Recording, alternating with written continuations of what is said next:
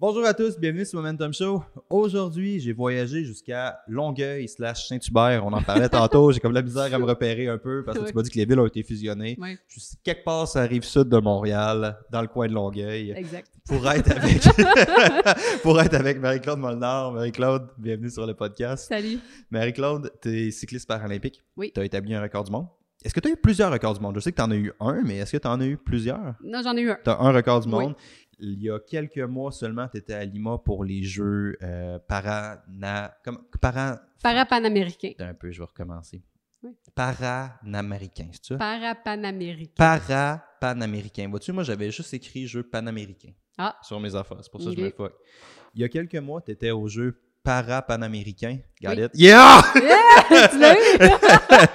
il, y a que- il y a quelques mois, tu étais au jeu Pana Paraméricain. Où est-ce que tu as fini deuxième à Lima? Où est-ce que tu as eu la médaille d'argent? Félicitations. Oui, merci. Fait que ça, ça t'a qualifié pour les Jeux olympiques de 2020 qui s'en viennent. Les Jeux paralympiques, pardon, de 2020 qui s'en viennent au Canada il y a- dans le prochain mois.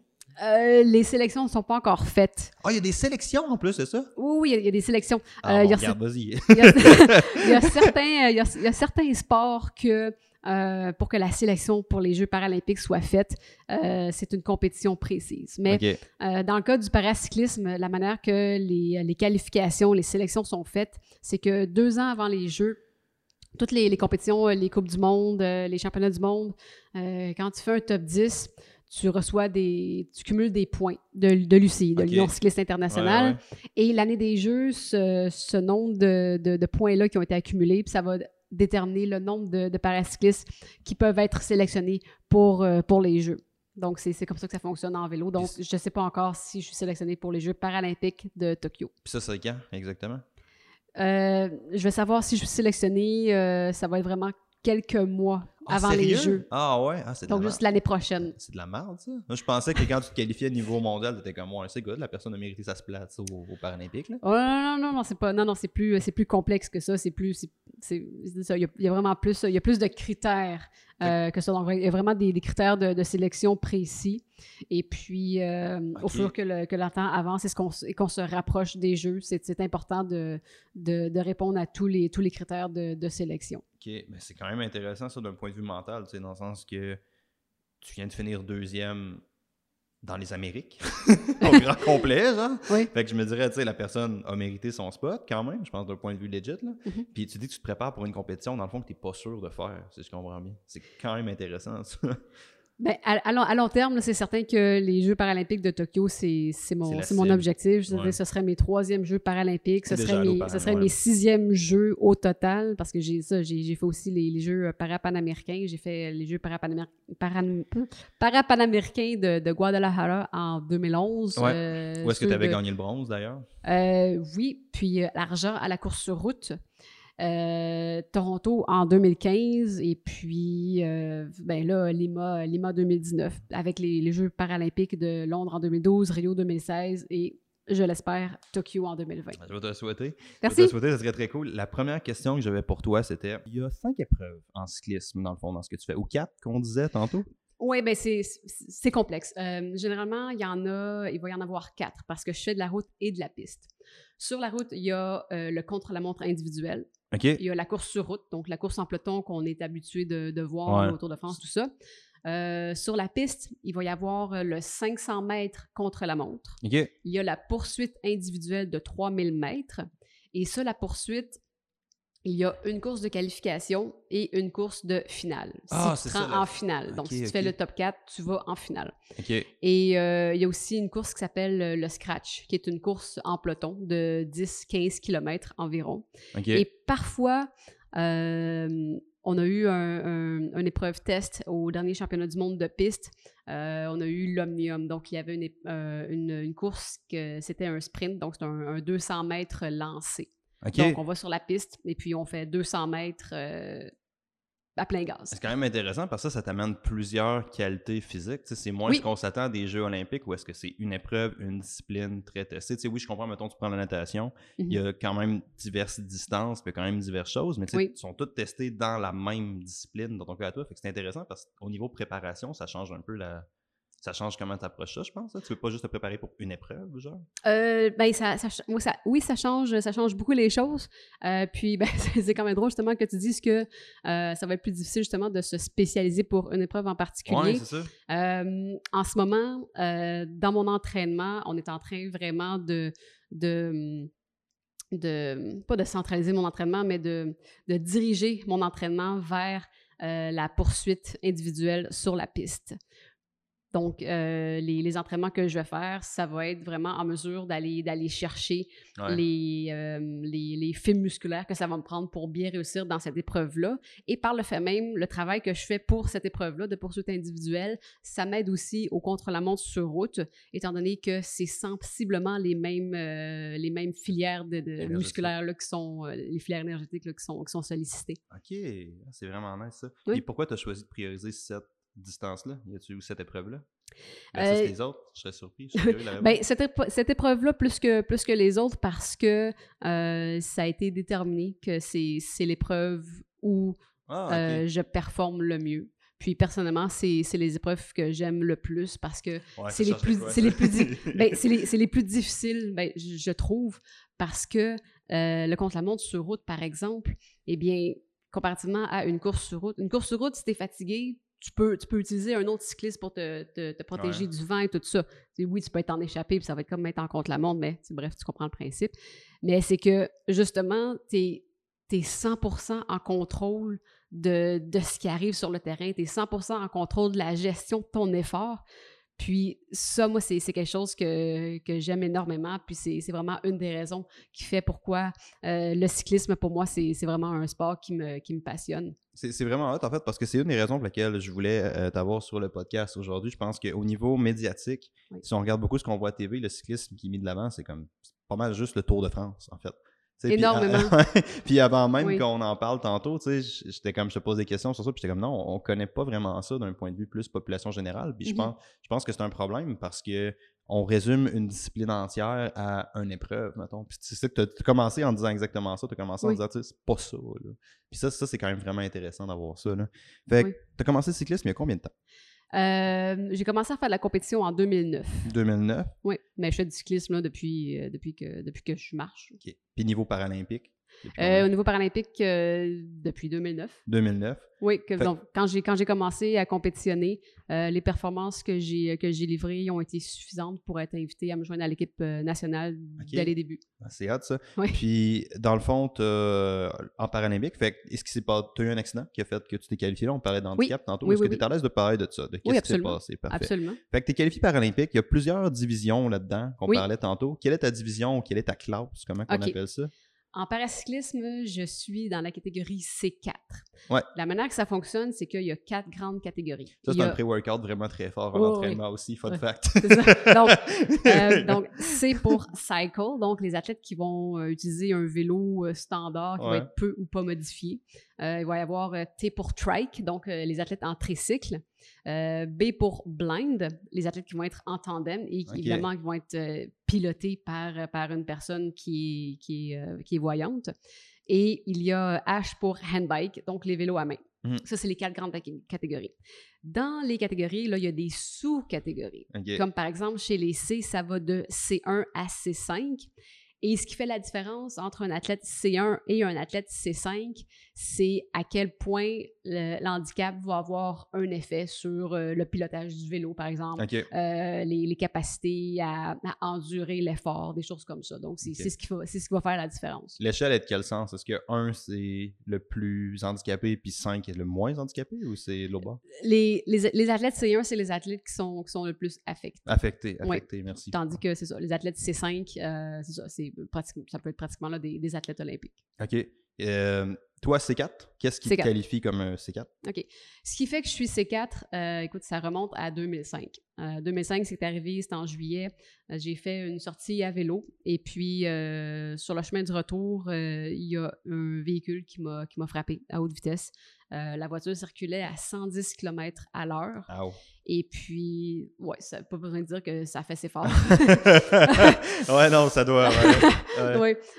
puis... 110 km/h, c'était sur l'autoroute ou c'était quoi? Non, non, ben non, c'était pas sur l'autoroute parce qu'on n'a pas le droit de faire de vélo sur l'autoroute. Non, non, c'était une, petite route, une petite route secondaire à Saint-Cyprien à Pierreville. La limite de vitesse permise, c'était de 70, mais la personne a décidé que, que les, les limites de vitesse. Ça pas assez vite, ben, c'est ça. 70, c'était pas assez vite, donc on va à 110. Et puis, euh, ben, évidemment, là, je, portais, je portais mon casque, puis ça a grandement contribué à me, à me sauver la vie en partie.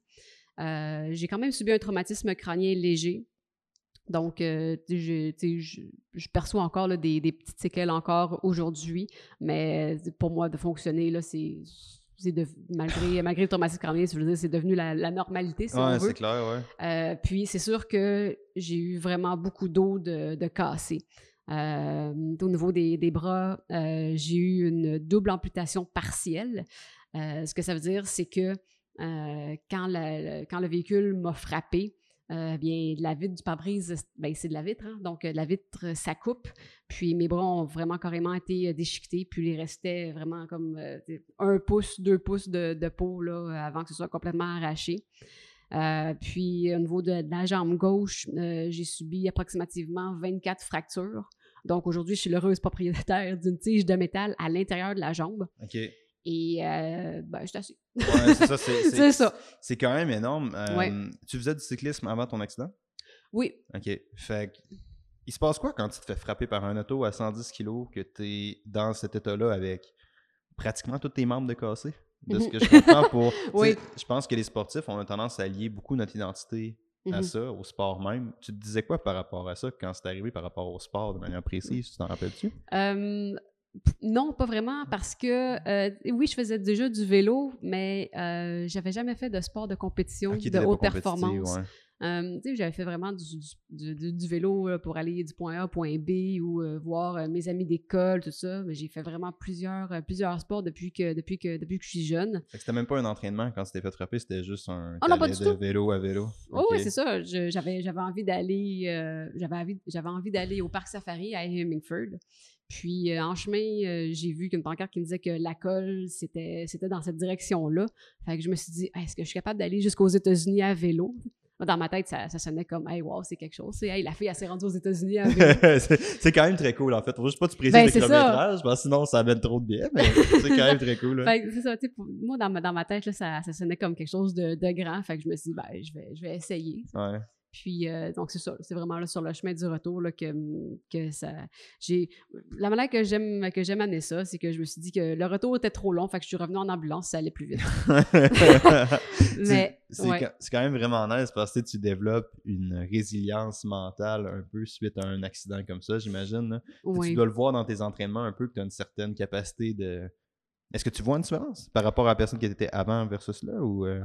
je te dirais que ça fait ça, ça, fait quand même longtemps, je veux dire, ça fait euh, ça fait 14 ans déjà depuis euh, depuis l'accident. Puis ce que je sais surtout, c'est que je suis vraiment extrêmement chanceuse d'être encore ici parce que ah, j'entends souvent ça des, histoires d'accidents de, vélo, auto, comme quoi la personne malheureusement y reste. J'y suis restée mais miraculeusement, là, ils ont, ils ont été en mesure de, de me ramener. Puis la grosse, grosse chance que j'ai eue, parce que j'ai vraiment perdu beaucoup de, beaucoup de sang, euh, surtout au niveau des, au niveau des bras, c'est qu'il y avait une personne dans un véhicule pas très loin derrière qui avait sa formation d'ambulancier et qui a carrément mis ses doigts dans les artères pour arrêter euh, l'hémorragie parce que je perdais, j'ai vraiment perdu beaucoup de, beaucoup de sang. Donc, je suis partie, puis ils ont été en mesure de, de me ramener. Donc, ça, j'en suis toujours consciente. Cool. Ouais, c'est ça. T'es comme, mon Dieu, merci. Là. Ben, c'est ça. Mais, tu sais, comme je disais, ça fait, ça fait 14 ans. Donc, pour moi, euh, la vie, euh, la vie est normale. C'est ça, la vie continue. Tu sais, j'ai pas eu un instant où j'étais comme, oh, je veux dire, j'ai jamais, jamais eu le, le, pas le réflexe, mais j'ai jamais, jamais pensé à l'option de, de m'apitoyer sur ce qui m'arrivait je me suis dit, ben, je me retrouve sur les manches, puis je veux dire, la vie continue, je suis encore là, puis je peux fonctionner, euh, je peux fonctionner comme je peux fonctionner. Tu as deux points là-dedans, je pense, qui méritent d'être soulignés, qui sont vraiment très, très cool. Le premier, comme tu as dit, c'est ultimement, la vie continue, tu sais. Puis je pense d'entendre les gens parler de ce qui t'est arrivé avec autant de détails, je pense que ça remet beaucoup de choses en perspective. Dans le sens que, tu sais, moi, je montais tantôt, Puis j'avais juste vraiment peur de pogner le trafic en retournant à Saint-Jérôme. Puis c'était ça mon problème de la Mhm. journée, tu sais. Oui. Là, toi, tu viens de me décrire, genre, quand même une série d'accidents où est-ce que tu aurais pu y rester. Fait que t'es comme, ultimement, probablement, qu'est-ce qui t'arrive aujourd'hui? Ben, ça se peut qu'il y ait des trucs vraiment horribles qui t'arrivent, mais tu sais, quand t'es Mhm. mis en comparaison, t'es comme, hey, t'as de bad, là, most likely. Fait que ça, je trouve ça très hot que t'arrives avec ça. Puis la deuxième affaire, c'est, tu sais, c'est un sujet qu'on entend beaucoup parler, je pense. Ben, en fait, moi, j'ai quand même pas mal d'amis qui sont cyclistes, là. Fait que je sais Oui. pas si c'est moi qui en entends parler ou si c'est un, un truc qui est généralisé.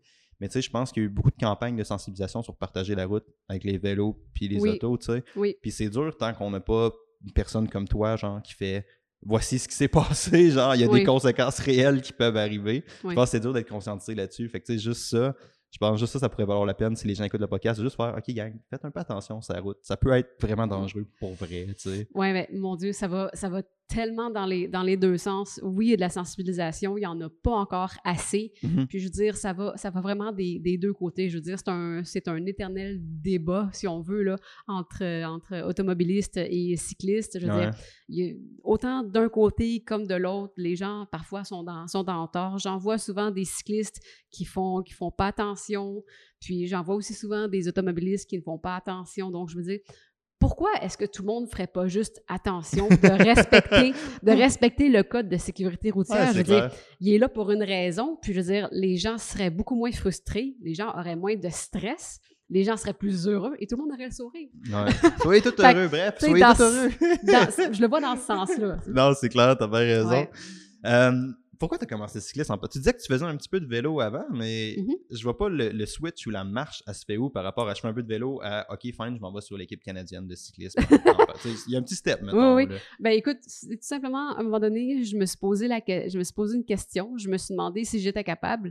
Puis je me suis toujours dit que quand on se pose cette question-là, il y a juste un moyen d'avoir la réponse. à cette question-là, puis c'est d'essayer. Ouais. Je me suis dit, ben, je vais essayer. Donc, le vélo, c'est un sport qui, qui m'a toujours, qui toujours passionné parce que justement, pour deux, ben, pour deux raisons principalement. La première raison, c'est que euh, c'est- quelque chose qui est, qui est à l'extérieur. Donc, tu sais, je, je suis- je suis quelqu'un qui adore le plein air, euh, les montagnes, tout ça.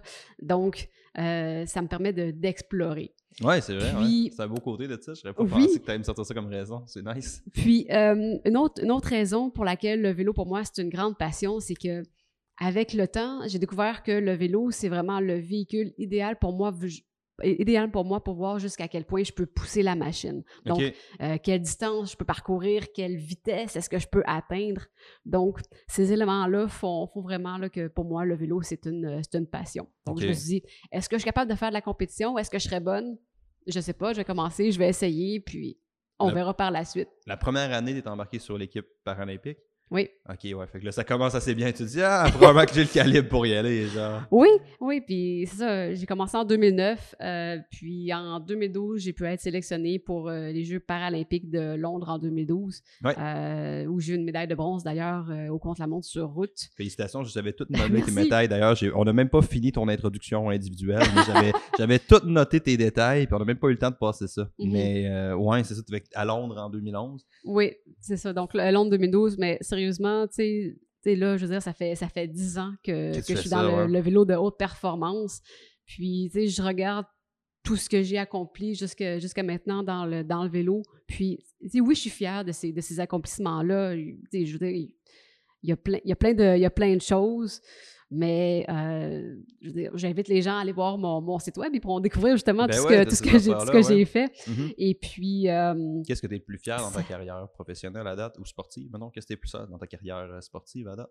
Ah, que il, y a tellement, il, y a tellement de choses. Euh, je veux dire, je pense que ce que je suis le plus fière, c'est c'est vraiment tout le, tout, le, tout le cheminement qui a été fait depuis que, depuis que j'ai que j'ai commencé euh, à faire du, euh, du, sport, euh, du sport paralympique. Ouais. Euh, au même titre que euh, les gens qui, qui s'investissent dans un, dans un sport, on s'en rend pas nécessairement compte quand on, quand on est jeune, qu'on fait du sport à l'école, qu'on s'amuse avec nos amis, tout ça, mais Yep.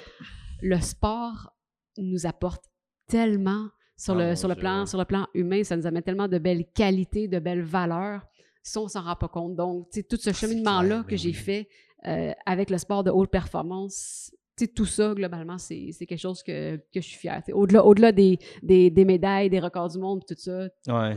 tout le cheminement, là, je suis, c'est vraiment malade ça que tu dis ça parce que ça, c'est pas quelque chose sais, je veux dire, c'est pas tout le monde qui va être capable d'embarquer sur un vélo puis faire ce que toi t'as fait, clairement. Mais tu mm-hmm. sais, la capacité de juste regarder comment tu peux être fier de tes progrès, c'est quelque chose de tellement délaissé. Puis c'est tellement, tellement important, tu sais. Puis avec le recul, tu vois le gap que tu as fait. Mais sur le mm-hmm. moment, on est juste occupé à faire, ça progresse pas aussi vite que je veux ou ça va pas comme ça. Fait mm-hmm. je trouve ça vraiment cool que tu aies dit, écoutez, je suis à un, des niveaux les plus élevés qui existent en sport. Oui. Puis les choses que je suis le plus fier, c'est pas le fait d'avoir fait un record du monde au scratch, me semble, ton record du monde? Euh, c'est à la poursuite individuelle. À poursuite individuelle. Oui. je, les ai toutes notées, mais j'avais pas eu le temps de l'apprendre encore. Pas loin. mais comme je te dis, je connais, je connais zéro la discipline du vélo, puis c'est une des raisons pour lesquelles je voulais faire ça en ce moment, parce que je pense que c'est important d'en parler. Une des missions du podcast, c'est de faire la propre de faire un peu la promotion de tous les sports, toutes les possibilités. Fait que c'est l'aspect un peu plus santé publique. Puis je trouvais qu'il n'y avait personne qui le faisait. Je me dit, on va le faire. Mais mm-hmm. j'ai vraiment aucune connaissance sur toutes les disciplines, tout ça. C'est pour ça que je voulais en jaser avec toi aujourd'hui. Oui. Mais tu sais, tu as fait des records mondiaux. Puis ce qui te rend fier, c'est juste de faire une, un step back puis de faire Ouais, je suis content de mon progrès. Puis ça, c'est accessible à tout le monde. Puis c'est vraiment, vraiment puissant comme phrase, je trouve. Là. Oui, puis je veux dire, je du, du, vélo, tout le monde peut en faire. Mais ce qui est vraiment le plus important, euh, c'est qu'une fois que, la, une fois que, les, la, personne va avoir trouvé son vélo, ça vaut la peine d'investir pour aller se faire positionner sur son vélo pour éviter les blessures à court, moyen et long terme. Parce que je veux dire, tout peut s'ajuster sur un, sur un vélo, la, hauteur de selle, le recul. Ça, peut, ça peut être complexe. Donc, c'est pour ça que c'est, je considère important, primordial d'aller, d'aller voir une personne pour avoir un bon positionnement parce que ça peut faire toute la différence entre aimer faire du vélo et détester faire du vélo. OK. Puis, euh, t'aurais-tu. Là, on tombe dans une thématique que je n'avais pas prévue, mais que je trouve vraiment super intéressante. T'aurais-tu d'autres recommandations à du monde qui commence le vélo, des petits trucs que tu pourrais leur donner, mettons? Parce que probablement que les gens qui écoutent ont fait un peu de vélo récréatif, mais il n'y a personne qui a fait du, du, du mm-hmm. compétitif, mettons. Oui. Bien, je pense que le conseil le plus important que je pourrais donner aux gens, c'est de, de s'écouter. Euh, parce que je suis aussi entraîneur. Ah, je savais euh, même pas que tu étais entraîneur. Oui, oui, je, ah, je, regarde, on l'a oui, je suis, je suis entraîneur. J'ai, j'ai, euh, j'ai fait des ateliers là, de, du programme national de certification des entraîneurs. Et ce que je vois le plus souvent du temps, c'est, c'est des gens qui m'arrivent et puis quand je leur demande leurs habitudes d'entraînement, ils me disent tout ça Ah, oh, je m'entraîne toujours, mes entraînements sont toujours super difficiles, puis tout ça, puis je pousse toujours très, très fort et tout ça.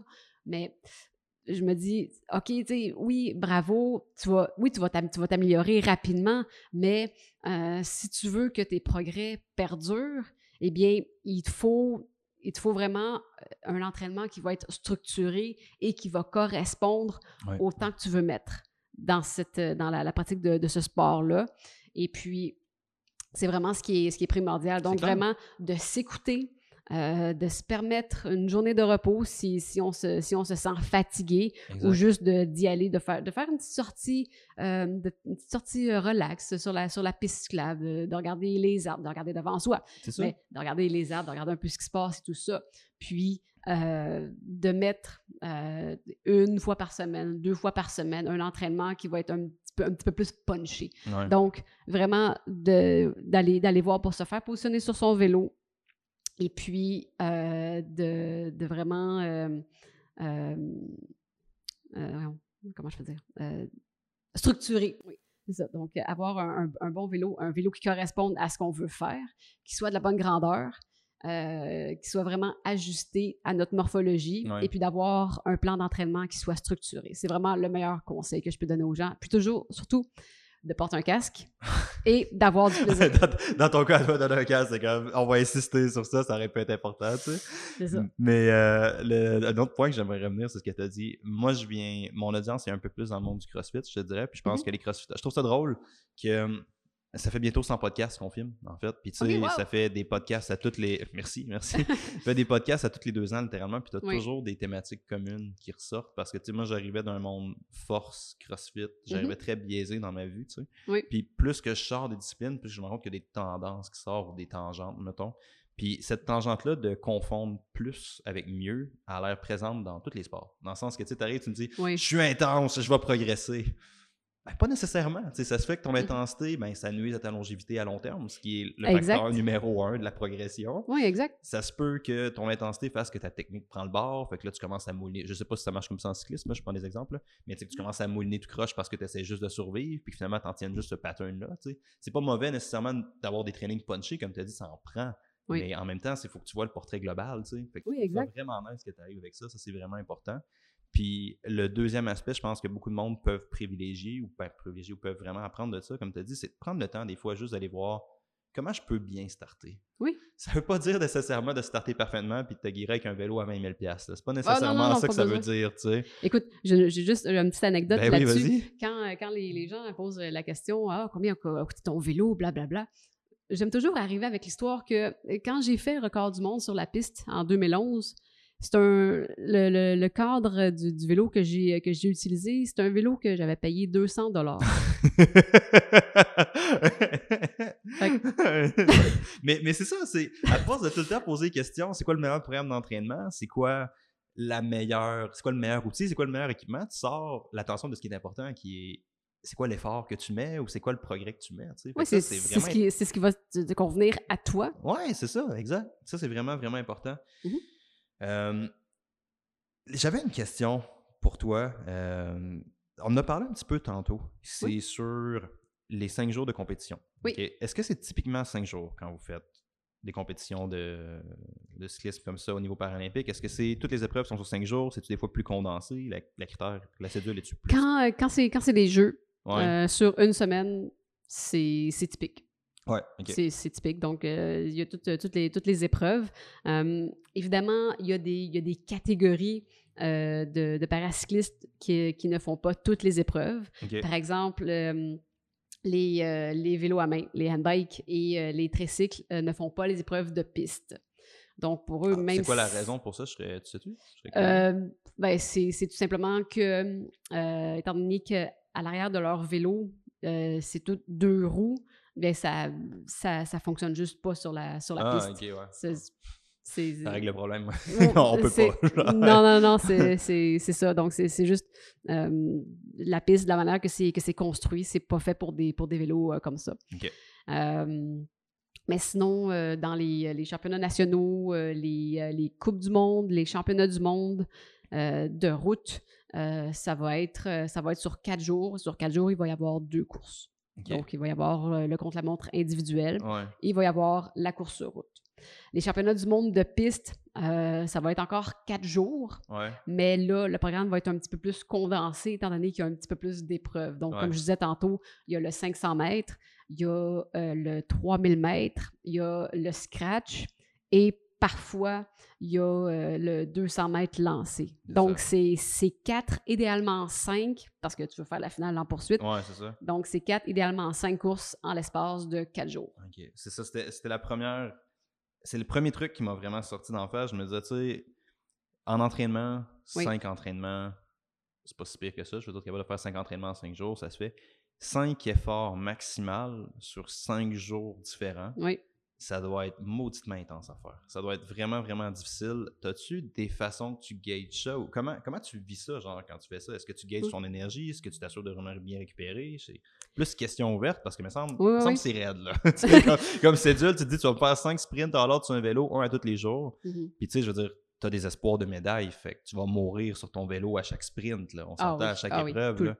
fait que comment, comment t'approches ça, genre? euh, ben, euh, la chance que j'ai, c'est que je suis suivie par une équipe qui est absolument formidable. Donc, j'ai vraiment plusieurs personnes autour de moi en préparation mentale, préparation physique, nutrition, physio, entraîneur. C'est vraiment des équipes multidisciplinaires. oui, c'est ça. Donc, donc bon, avec toutes ces, toutes ces personnes-là, on est en mesure de, de déterminer un processus optimal pour moi pour récupérer entre, entre les épreuves. OK. Donc, euh, j'ai un, une routine avant une course, j'ai une routine après une course, j'ai une routine pour entre les courses. Donc, c'est tous des, des, des, processus qu'on a, a établis. Est-ce que tu peux nous en parler un peu plus, mettons, ton avant, après, pendant? Euh, oui, oui. Euh, comme par exemple, ben, avant une course, c'est sûr que je m'assure d'avoir tous les nutriments que j'ai, besoin. Donc, ben, comme tout le monde, je commence le matin avec, avec un, bon déjeuner. plus tard dans la journée, je vais prendre une, une collation. Puis, quand j'arrive sur le, sur le site de course, c'est là que mon, processus de préparation va se, va se, va se, va se centraliser vraiment autour de la, de la performance que je veux aller chercher Mhm. en fonction de la course que, que ça va être. Euh, si je prends par exemple euh, la poursuite individuelle, Ouais.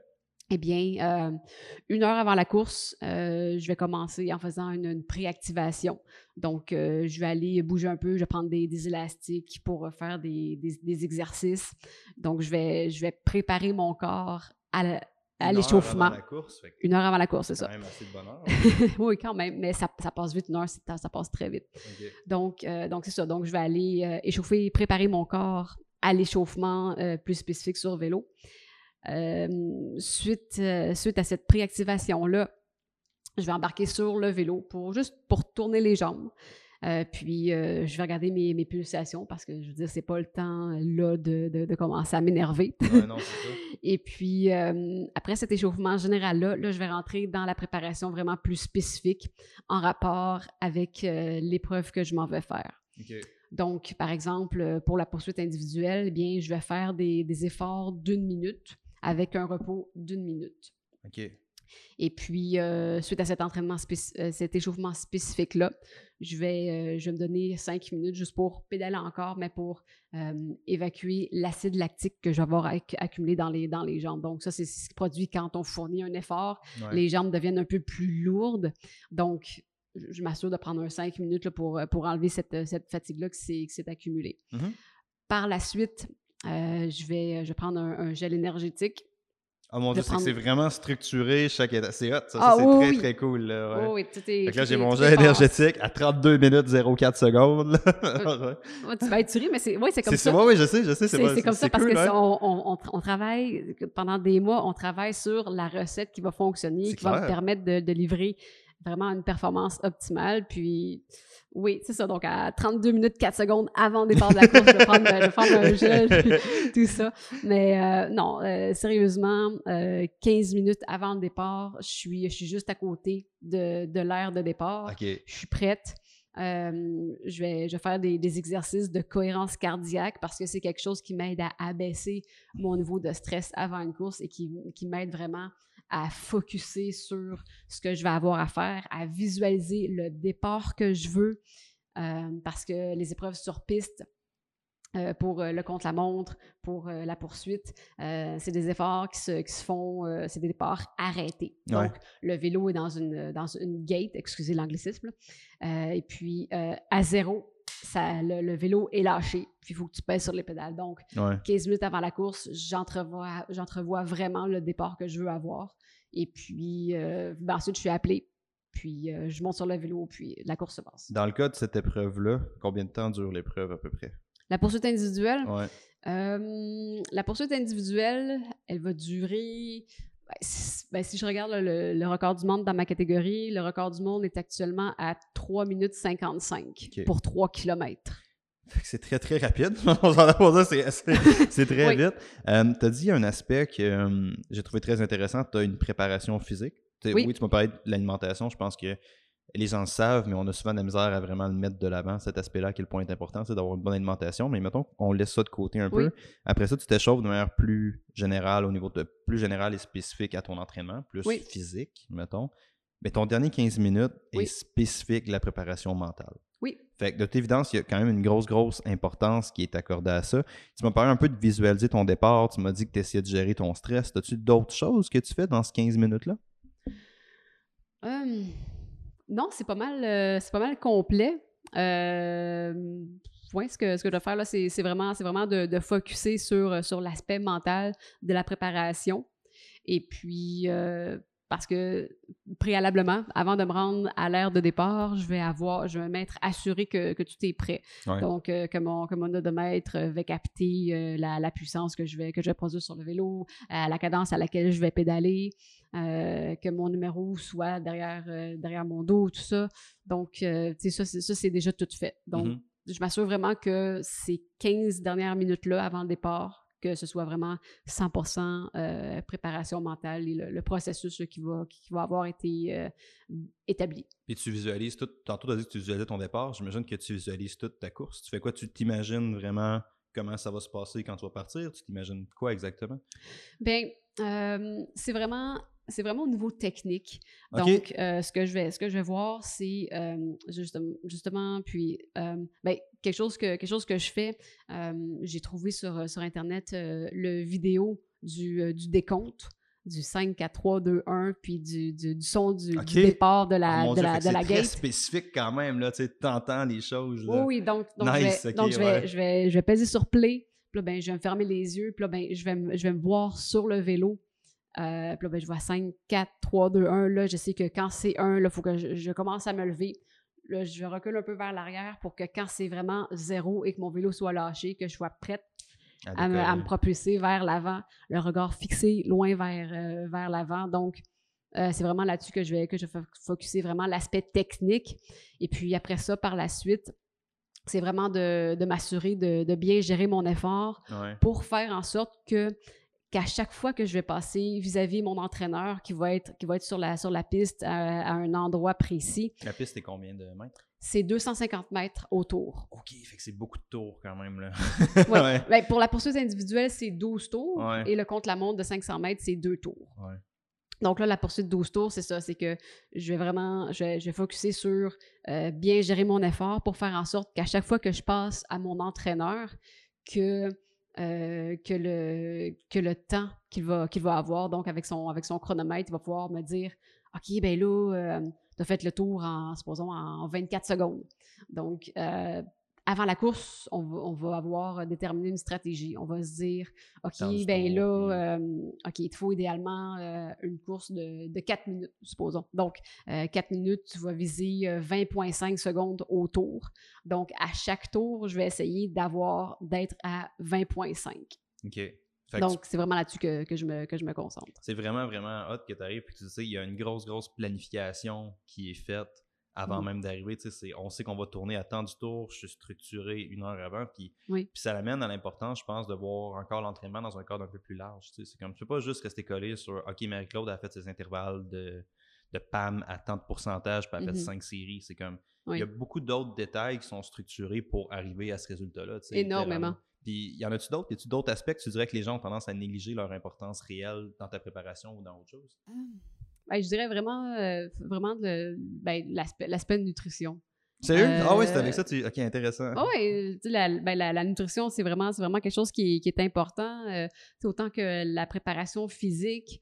Donc, mais pour, pour résumer le tout, puis pour, pour être. pour, pour vulgariser, en fait, ce que tu veux, c'est que tu veux toujours aller du plus général au plus spécifique. Donc, euh, tu sais, comme je disais, euh, quand j'arrive avant une course, ben, tu sais, je vais commencer par euh, activer mon corps un peu. donc, très général. Puis, au fur et à mesure que le temps passe, ben, c'est là que je vais aller vers le, plus, le plus spécifique. C'est la même chose en préparation physique, par exemple. C'est un, autre, un, aspect là, qui, qui, est vraiment très important. on commence en début d'année, puis on va faire des exercices de core par exemple. Donc, mm-hmm. vraiment pour préparer le corps aux exercices plus exigeants qui vont, qui vont, qui vont s'en venir. C'est ça. Puis, le tout, ça va dans la, dans la planification annuelle. Donc, on regarde dans l'année euh, les, les, compétitions, les courses qu'il va y avoir, et puis euh, ça aide à, à, déterminer justement les, les périodes dans l'année où l'entraînement va être plus, euh, plus, euh, plus demandant, euh, des périodes où euh, l'entraînement va être un petit peu plus général, donc de faire du volume, qu'on va, on va dire dans le, dans le jargon. Faire du volume, c'est vraiment de prendre le vélo, puis de faire, de faire, des, de faire des sorties, d'aller rouler.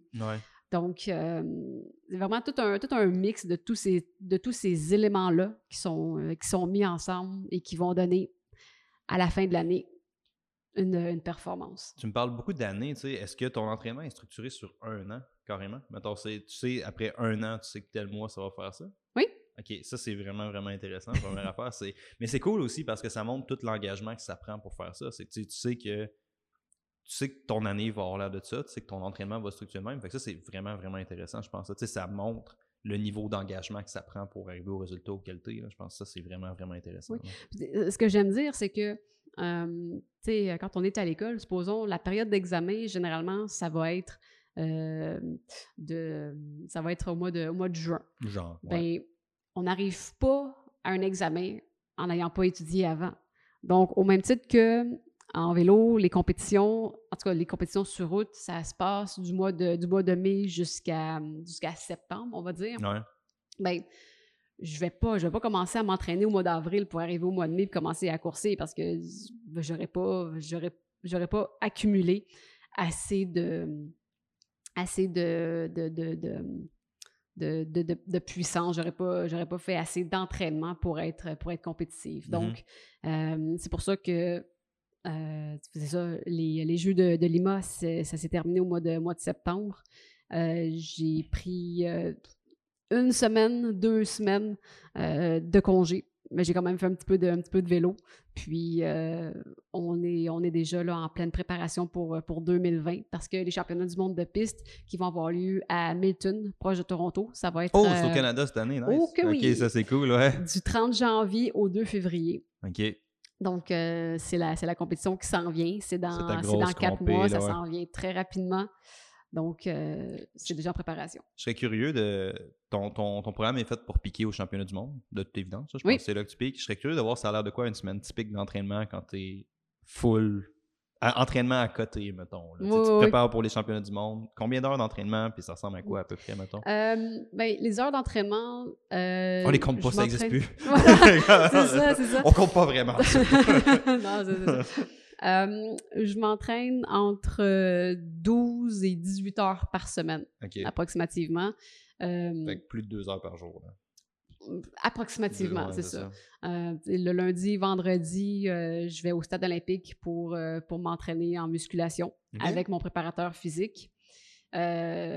Ça peut arriver aussi que en après-midi, j'ai une petite, une petite récupération active. Donc, récupération active, c'est juste d'embarquer sur mon vélo et de, de tourner les jambes euh, légèrement Ouais. pour évacuer la fatigue de la séance de musculation du matin. Euh, ensuite, euh, le mardi, je peux avoir euh, soit, soit une sortie de volume, donc une sortie de 2 heures, 2 heures et demie, 3 heures, où je vais avoir un entraînement spécifique qui, qui dure généralement entre 1 heure et 1 heure 30. Puis la musculation dure combien de temps, les séances? Euh, séance de musculation, ça dure entre 1 heure et demie et 2 heures. Ok. Oui. Donc, euh, c'est ça. Puis le restant de la semaine, c'est vraiment un mélange de- d'entraînement spécifique et d'entraînement euh, de volume plus, euh, plus général. Ok, fait que tu finis ta préparation pour les championnats du monde, tu es plus dans une phase de volume, un petit peu plus qu'une phase d'intensité. Av- av- avant les, les championnats de... Ben, euh, on, a, on a une phase de volume Mhm. parce que euh, j'ai un entraîneur qui me disait euh, les entraînements spécifiques, c'est comme d'aller magasiner. Si tu veux acheter quelque chose, il te faut de l'argent. Donc, des- les sorties en volume, les blocs de volume, ils servent justement à mettre de l'argent de côté pour être en mesure de, de pouvoir s'acheter quelque chose cool quand on va magasiner. ouais, ouais, ouais, Donc, la phase de volume, elle est extrêmement importante parce qu'elle permet justement d'aller chercher tout le bagage qui va être utile après ça pour euh, l'entraînement, l'entraînement spécifique. Donc, c'est comme je disais, c'est vraiment partir du général et d'aller de plus en plus spécifique au fur et à Mhm. mesure que la, que la, la date ciblée approche. C'est ça, puis c'est- on, peut, on peut utiliser des termes d'entraînement ou des termes plus physiologiques de volume, intensité, fréquence, whatever, tu sais. Mais on peut utiliser des termes vraiment spécifiques, mais reste le fait que la pratique est normalement faite dans le volume, right? Oui, il y a plus d'heures qui est demi total. oui. Fait que, tu sais, si on ramène juste des concepts d'apprentissage, Oui. évidemment que tu vas te développer plus si tu fais plus de volume que si tu fais de l'intensité. C'est, intéressant, j'aurais pas pensé ça. Je trouve ça vraiment cool comme métaphore. Puis, puis ça, je pense qu'encore là, pour les gens qui écoutent, c'est assez puissant comme idée. C'est, reste pas collé, man. Juste aller super intense tout le temps. Oui, c'est, bon pour ton ego, c'est bon pour ton feeling, tu te sens bien. Mhm. Mais il faut pas confondre ça avec le progrès non plus ou le résultat réel dans ton Non, cas. Toi. c'est Fait que ça. ça, je trouve ça vraiment, vraiment intéressant. là. Mhm. Euh, Oui. Ça ressemble à quoi une semaine typique pour toi? Une semaine typique. On a parlé de ton entraînement un peu, mais oui. Ben, si je prends cette semaine, euh, cette semaine, ben, ben, ça ressemble un peu à ce que, à ce que je viens de raconter. Euh, lundi matin, euh, j'ai, je suis allée, je suis allée au stade olympique pour ma séance de, de musculation. là, on est à Longueuil en ce moment. Est-ce est que tu oui. habites dans le coin? Parce que là, tu redescends à Montréal, qui est combien de temps d'ici, Longueuil, Stade olympique? Euh, D'ici au stade olympique, euh, quand il n'y a pas de trafic, ça va me prendre approximativement euh, une demi-heure, 35 minutes. Ok, ok. Euh, quand il y a du trafic, ça va me prendre 40-45 minutes approximativement. Quand même, ouais. Ouais. Puis euh, quand tu t'entraînes aussi dans des séries de volumes, est-ce que tu fais ça ici à Longueuil dans le coin ou tu fais ça à non, quand je fais des, sorties de, volume, je fais, je fais ça ici dans le coin. je vais euh, il y a des parcours que, j'aime beaucoup, euh, comme par exemple, euh, je vais aller au Mont-Saint-Grégoire, le Mont-Saint-Hilaire. je vais aller beaucoup aussi dans les cantons de l'Est, donc à Bromont, Sutton, des beaux coins ce coin-là. C'est magnifique. c'est magnifique. J'adore les cantons de l'Est. Ça, c'est un truc que j'avais. Je ne savais pas comment est-ce que des sports où est-ce que je viens, on a besoin d'un peu plus d'équipement, on a besoin de plus de logistique. Genre. Fait que, tu sais, mettons, altéro, ça te prend une barre, puis ça te prend d'équipement. Mais tu sais, je pense que, comme tu as dit tantôt, une des raisons que tu aimais beaucoup le bike, c'est ça, c'est que ça te donne une certaine liberté dans l'environnement. Genre, mm-hmm. ça te permet de bouger. Fait que je trouvais ça, je savais pas comment est-ce que tu l'attaquais. Tu sais, je me disais, je sais pas s'il est juste sur son rouleau tout le temps en train de rouler pour avoir ses pourcentages exacts ou s'il est mm. plus. Euh, ben, c'est sûr que à ce temps-ci de l'année, euh, les entraînements spécifiques, je vais les, je vais les faire plus euh, à la maison. Oui, c'est ça. Euh, aussi parce que ben, c'est plus facile justement de, de, contrôler, de contrôler la charge de l'intervalle. Ouais. Mais l'été, ça va être des, des entraînements qui vont être oui, il va y avoir des entraînements spécifiques, mais ils ne seront pas nécessairement en termes de wattage. Je veux dire, il n'y aura pas un wattage précis parce qu'il y a tellement de facteurs qui vont influencer le wattage. Euh, la température, euh, est-ce qu'il y a du vent, est-ce qu'il n'y a pas de vent, euh, est-ce que, est, -ce que le, terrain, est-ce qu'il y a du dénivelé, il n'y a pas de dénivelé. Donc, il y a vraiment trop, de, trop de variantes. C'est ça la beauté aussi avec la performance de haut niveau, la performance élite. Mm. Pour établir un record du monde, comme tu as fait, ça prend plein de variables qui convergent ensemble. pour donner ça. Oui, ton entraînement est super important, clairement. C'est pas ça que je dis. Ta nutrition est super importante, clairement, c'est pas ça que je dis. Mais tu sais, c'est quand même de quoi de t'entraîner pour quelque chose en sachant que ultimement tu n'as pas le contrôle vraiment sur toutes les variables tu, sais, tu peux faire ça je, trouve ça intéressant comme métaphore ce que tu amènes tu sais oui.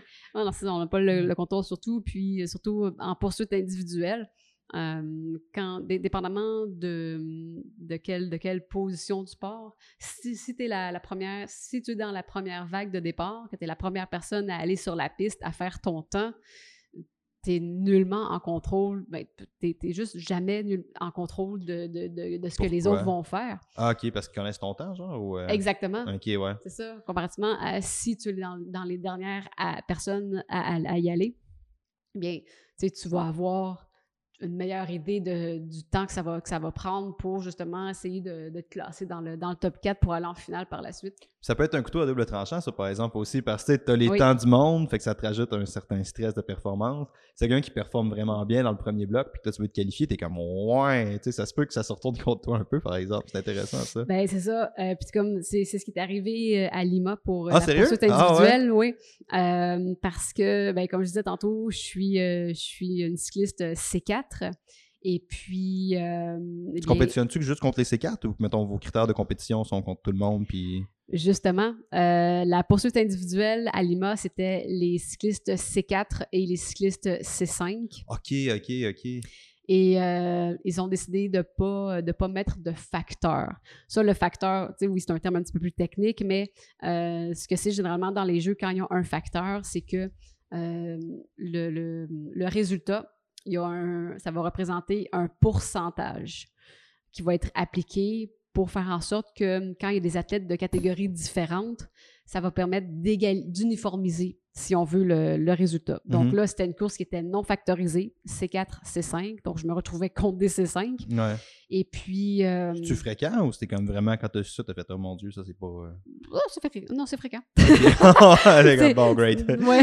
ben, c'est fréquent, c'est fréquent dans les, dans les jeux. Euh, la course qui va être factorisée, euh, ça va être le 500 mètres contre la montre. Mhm. Euh, donc là, la poursuite, c'est ça. Donc j'étais contre, contre les C5 et j'étais dans la, dans, la, dans la deuxième vague. Donc, euh, il y avait à peu près euh, six, ou sept vagues au total. J'étais dans, la deuxième, deuxième vague, donc j'étais dans les premières. Et puis, euh, la manière que les départs sont faits, c'est que ça va de, de, la, plus, de la plus lente à la plus rapide. Donc, maintenant, en fait, c'est plutôt au niveau du, du, classement, du classement de, de l'Union cycliste internationale. plus haut tu es classé, plus tu vas partir dans les dernières. Donc, euh, j'étais dans la deuxième vague et puis euh, j'ai fait, fait le, un temps. Et puis euh, là, ben, j'étais, j'étais sur mon vélo en train de, de, de faire un, un, cool down, donc de, de, de récupérer. Et puis euh, là, je regardais les autres qui allaient. Là, j'étais comme, OK, bon, mais là, est-ce, que, est-ce qu'ils vont faire un temps qui va être plus rapide, plus lent que le mien? Je ne savais pas. Ah, c'était, euh, on était, on était tenus en haleine vraiment pendant, toutes ces minutes-là. Puis ça, quand, finalement, quand, quand j'ai su que, que j'allais en finale, euh, on, était, on était euphorique. C'était, le fun. Tu dis quoi dans ce moment-là quand tu es en train d'attendre que les gens parce que là, on parle de la scène mondiale, littéralement. Fait tu te dis quoi dans ces moments-là où est-ce que tu es en train de te dire est-ce que quelqu'un d'autre va réussir à faire mon temps? Comment tu gérais ça? Je serais curieux de ça. Parce que c'est. Je ne veux pas amener un terme préjoratif. Je sais pas si c'est préjoratif, je pense pas que c'est préjoratif, mais c'est ta vie de mm-hmm. faire ça. Tu t'entraînes pour ça. Et même tantôt, quand tu m'as fait un descriptif un peu, tu as dit, tu sais, ma semaine typique, mon horaire d'entraînement sont assez similaires. C'est probablement pas une coïncidence. C'est que dans tes valeurs de vie, dans tes objectifs de vie, c'est très élevé. tu sais. Mm-hmm. Fait quand tu arrives, puis tu fais genre, OK, je suis là, j'attends que les autres battent mon temps pour potentiellement jouer sa scène mondiale. Oui. Comment tu gères ça, ce stress? Le stress doit être assez immense. ça ben doit être assez ridicule. Là, oui, ben, c'est particulier, ça c'est certain. Euh, puis, je veux dire, gérer ça, je veux dire, t'as vraiment aucun contrôle. Puis, tu sais, ce que, ce que, ce que j'avais surtout en tête, la pensée que j'avais en tête, c'est que là, je, je, je, roulais je déroulais la, liste dans ma tête. Bon, est-ce que j'ai fait telle chose? Est-ce que j'ai fait telle chose? Est-ce que j'ai fait telle chose? Donc, à chaque, à chaque item que, que je passais, que je mettais un, un, crochet dans ma, dans ma tête, bien, je savais que la performance que j'avais faite, j'avais fait toutes les choses qui étaient en mon contrôle pour livrer la meilleure performance possible et que ce qui était pour arriver par la suite, c'était vraiment hors de mon contrôle. Je pouvais juste espérer qu'à quelque part, par exemple, euh, il y en a une qui, a décidé de, partir très, très, très, très, très rapidement pour justement tout de suite espérer avoir un temps qui soit meilleur que le mien et que euh, en milieu de course, euh, l'effort qu'elle va avoir fourni au départ va avoir été trop grand pour elle. C'est ça. Je, peux juste espérer des, des, des détails comme ça, mais c'est vraiment entièrement hors de mon contrôle. Mais c'est des spécificités du sport qui sont très cool aussi, tu sais, comme t'amènes. Oui. Tu dis, tu sais, si ça joue pour une qualification mondiale, mm-hmm. puis que t'as beaucoup de filles avant de toi qui ont fait des temps phénoménales, ça se peut que ton coach, ça soit OK, on a comme pas trop le choix d'y aller cowboy. Là. ben, non, ben c'est ça. Puis c'est exactement ce qui est arrivé à Lima. Euh, il y avait, euh, c'est ça, il y avait deux, deux cyclistes particulièrement que, euh, je veux dire, à quatre tours de la fin, euh, leur temps était 4-5 secondes plus rapide que le mien. Là, j'ai dit, dit à, l'entraîneur qui était avec nous, je dis, ah, il faut qu'elle perde une seconde, une seconde et demie par tour. Là, comme, ah, je me, croise, les, je me croise les doigts, je me croise les doigts. Ben, c'est ce qui est arrivé. Euh, il y en a une, euh, le, premier tour, elle a perdu, elle a perdu deux secondes. Donc là, je, continuais de, je continuais d'espérer. deux secondes, en quoi? Ben, ben, au, départ, son, son temps était 4 secondes plus rapide que le mien. Puis il restait juste quatre tours à faire. Ah, ok. Puis là, ben là, elle a perdu deux secondes. Donc là, elle était juste deux secondes plus rapide que moi. il reste encore trois tours. Donc, OK. ah, tu vois le temps en direct quand ça arrive, fait que la personne. Oui, oui, oui, oui, il y a un, tableau qui montre, qui montre, le, qui montre le temps de la, de la personne sur la pour les spectateurs, ça doit être nice pour ça, par exemple. Oui, oui, oui, ben, c'est ça. Là, là je, suis en train de le raconter, puis je sens mon corps qui commence à pomper parce que je suis encore dans, dans, dans, cette, dans, dans ce, cet instant-là. Et puis, euh, donc, c'est ça. Donc, les, ces, deux, ces deux cyclistes-là, euh, euh, elles, ont, franchi la, ligne d'arrivée.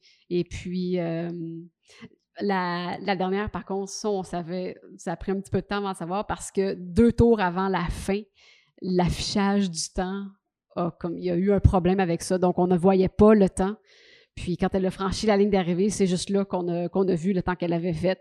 Puis, c'est juste là que j'ai su que j'allais en finale pour la médaille d'or. Donc, euh, tout ce temps d'attente-là, c'était comme. Oh, j'espère, j'espère, j'espère, j'espère. Puis là, ben, tu sais, de, savoir que j'allais en finale pour la médaille d'or avec des C5, puis j'avais, fait des meilleurs temps que, d'autres, euh, athlètes C5, tout ça. J'étais, c'était un, un, instant qu'on était, on était vraiment fiers. Puis, c'est, c'est là que, que, je parle vraiment de, l'importance d'avoir une bonne équipe autour.